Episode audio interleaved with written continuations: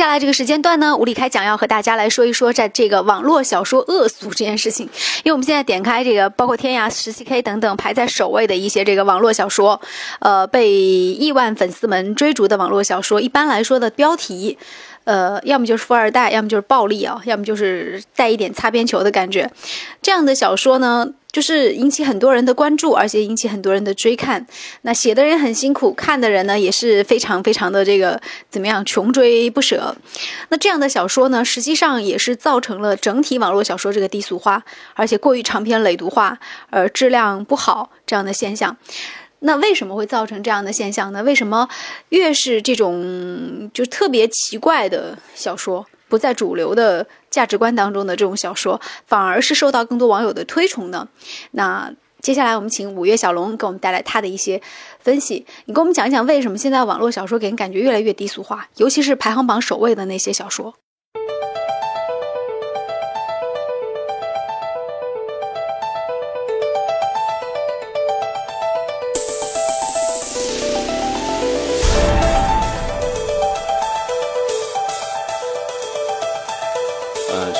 觉得现在网络小说逐渐已经在我们整个中国的网民已经普及开来了，很多人，我说包括本人自己啊，也曾经，并且现在也在追看一些网络小说。这网络小说呢，它的质量的确是参差不齐的，我们不能说它全部都有不太好的地方。但是呢，如果你仔细去看一下的话呢，你可能会发现一个很微妙的一个现象：当红的很多的一个网络小说，他们都有几个共通的一个共通之处。可是第一点呢，他们一直很执着的在宣传啊。一夫多妻的政策，所有的网络小说里面啊，只要是男主角，他无论怎么英明神武的状态之下，肯定是有很多美女要投怀送抱不止。而且无论是古代的题材还是现代题材，最后一定是存在一个一夫多妻，哎，很多女生要喜欢他，组成一个后宫这种情况。我们说，虽然是存在这种意淫的一个成分，但是如果已经逐渐的形成了一个网络小说的一个主流的一个情况的话，我觉得这个情况还是很堪忧的。哎。这是第一个一个范例，然后第二个范例就是说呢，所有的小说的主人公必须是有强权的一个背景的，哎，无论是你富二代也好，还是说你家里面在某某某某某政府里面是有后台也好，你必须在强权里面要占据大头。然后另外一点呢，就是关于那个金钱和财富的一种描述了，在所有的网络小说里面，只要是主角，哎，他基本上是不缺钱的，而且是呢，钱财是啊滚滚而来。而他利用钱的方式呢，也很特别，就是怎么样呢？什么以本压人？哎，比谁钱更多，然后怎样去压迫别人？就是说呢，这种种的方式流连在一起的话呢，形成了一个网络小说一个共同的一个氛围。也就是说，所以说呢，如果照这种情况下的话，整体网络小说如果逐渐都向这一个方式发展的话呢，的确是有低俗化的一个倾向在里面。但是会不会这也是很多人？呃，我觉得是更多的就普通百姓心目当中的一个想法，或者是一个在中国目前就是一个比较普世的价值观。因为其实每个人都是希望有更多的钱，有更更大的权。啊，你这说的也是非常有道理的。实际上，因为网络小说啊，它跳过了出版社，或者说直接跳过了专业编辑那一关的话呢，它实际上它根植是一个草根文化里面的。草根文化它一个最大的特色就是说它的那个群众基础是非常大的。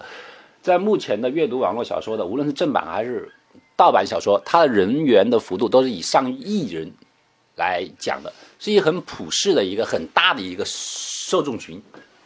正是因为他们是主要的一个受众群的情况下，所以小说的一个内容啊，就更偏向于他们很喜欢的一些东西。这个喜欢的东西呢，一方面是他们得不到的东西，也就是说，哎，钱也好，权也好，暴力也好，武功也好。他们可能是可望而不可及的，所以呢，在小说里面呢，我们就怎样去让他们看到更高兴，这是一种方式。而另外一种方式呢，也真的是体会了当前社会的一种一种一种反过来的一种影射，一种含沙影射。因为如果整个社会的价值观统一出现了一个问题的话，我们看到很多情况下，无论是权力也好，金钱也好，普通的受众是很难能够企及的。于是呢，就还原到小说里面。让我们可以看到每一个主角，你只要做到一个什么层次，你就能够得到一个与众不同的一个收益。